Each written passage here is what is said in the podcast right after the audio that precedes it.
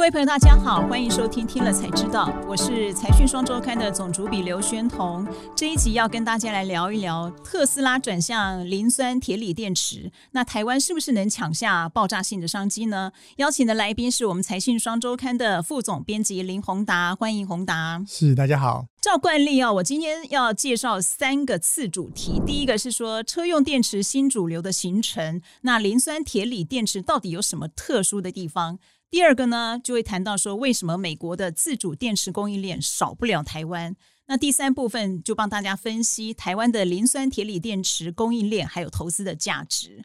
好，那我们现在进入主题，宏达，我想跟你请教一下，你在财讯的六四九期做了一个专题，探讨电池产业哦，尤其是着重在这个电动车的领域。那我们知道电动车市场很大，未来二十年，据你所说，市场成长可能十八倍。那需求毋庸置疑嘛，电池的需求当然也很大。可是，在这个时机，你会提出这个磷酸铁锂电池这个主题，好像是因为特斯拉这些有什么动作，是不是？对，其实在这个十月的时候啊，这个特斯拉的这个执行长啊，马斯克宣布一个重要的事情，就是呢，他全球这个固定里程的这个电动车将要全面的采用磷酸铁锂的这个技术。各位可能知道说，这个呃，中国生产很多磷酸铁锂的电池，但是其实真相状况是。其实台湾在磷酸铁锂的发展的历史上比中国来的更早，而且到目前为止哦，我们还是有相当完整的这个供应链哦。所以，我们最近的发现就是有一些讯息显示，非美系的这个供应链已经开始来接触台湾，要来大力发展磷酸铁锂相关的这个技术。所以你的意思说，特斯拉已经要从三元电池转向磷酸铁锂电池吗？是这个意思吗？对，为什么重要呢？因为第一层啊，各位如果是投资这个电动车，你要注意这个转变啊，因为有些人觉得说，哎，电动车需要很多的锂啊，我就投这个锂。但是其实状况不是这样，他这个特斯拉投资磷酸铁锂，最重要是它要把电池的价格降得更低。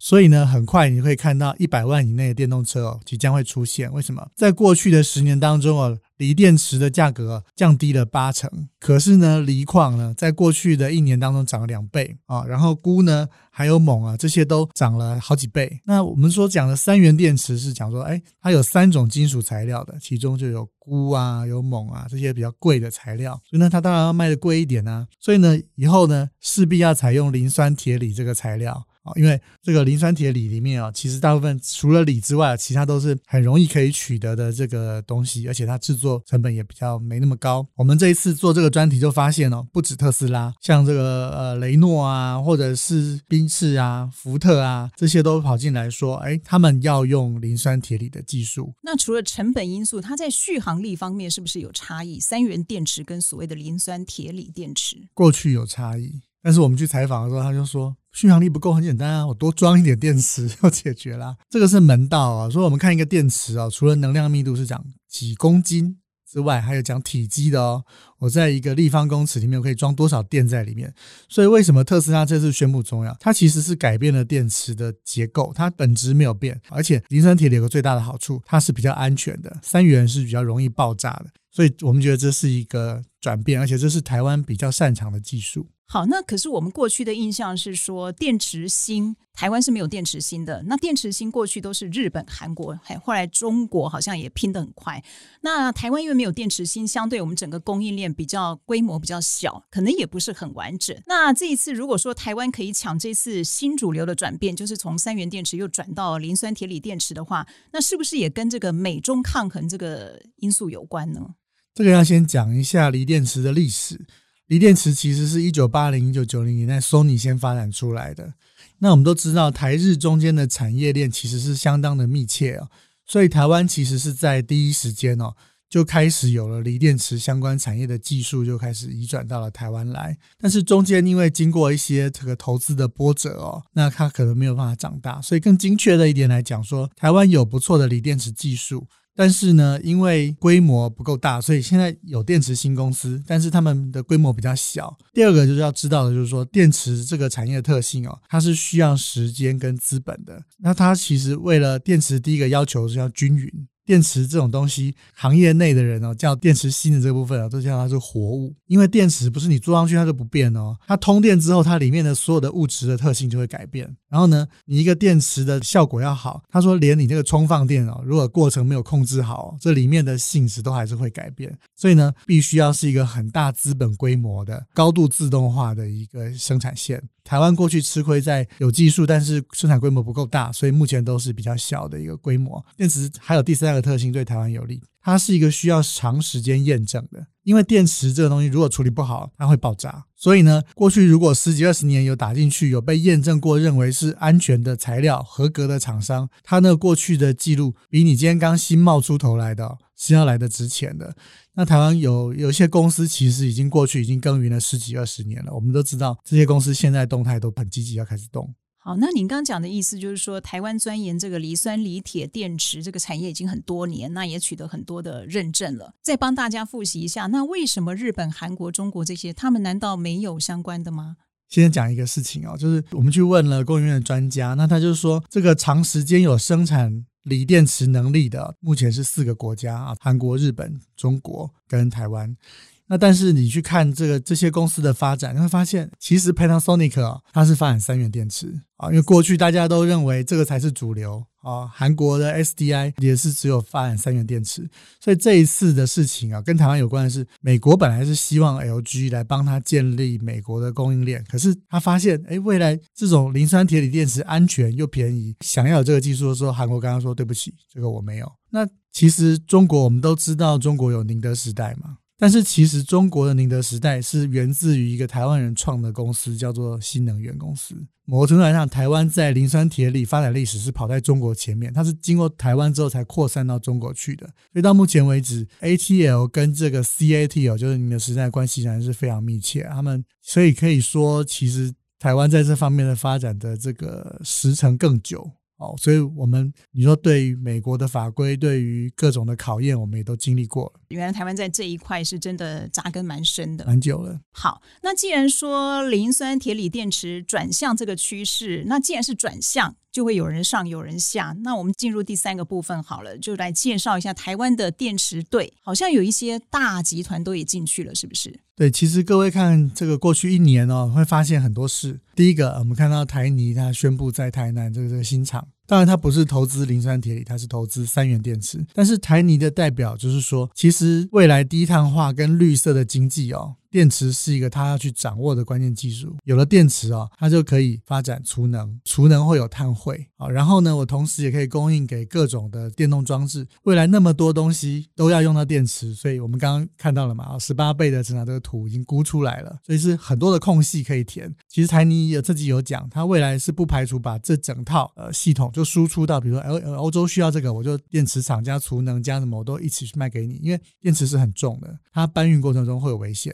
所以在地生产最好，所以台泥开始动。第二个台塑，台塑其实在各种的这个电池所有的这个关键材料，它几乎都有布局，隔离膜、电解液各种的材料，它自己还有一个品牌叫台塑电池哦。所以台塑也很清楚，当石油的这个能源转变的时候，在新的能源出来的时候，你是不是应该卡个位呢？事实上，上一上一任他那个台湾的电池协会的理事长就是这个台塑汽车董事长。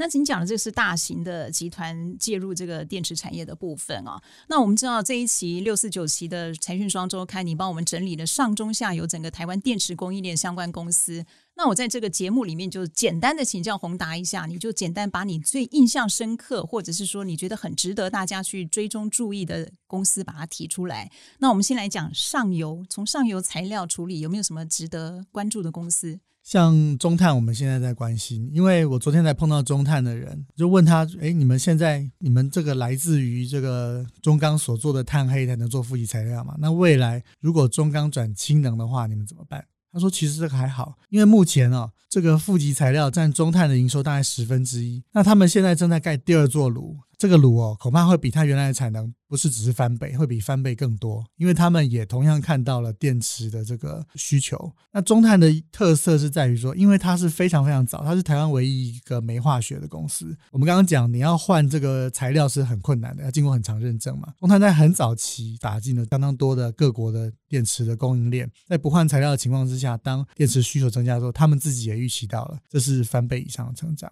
好，那您刚讲上游可以值得追踪是中碳，那中下游呢？这些组装或者模组厂呢？中游我还是要谈一下像立凯这个这这个公司了哦，因为过去立凯其实也是蹲马步蹲了相当长时间了，但是因为规模跟出海的口的关系，它是处在一个相对于亏损的比较多的状况。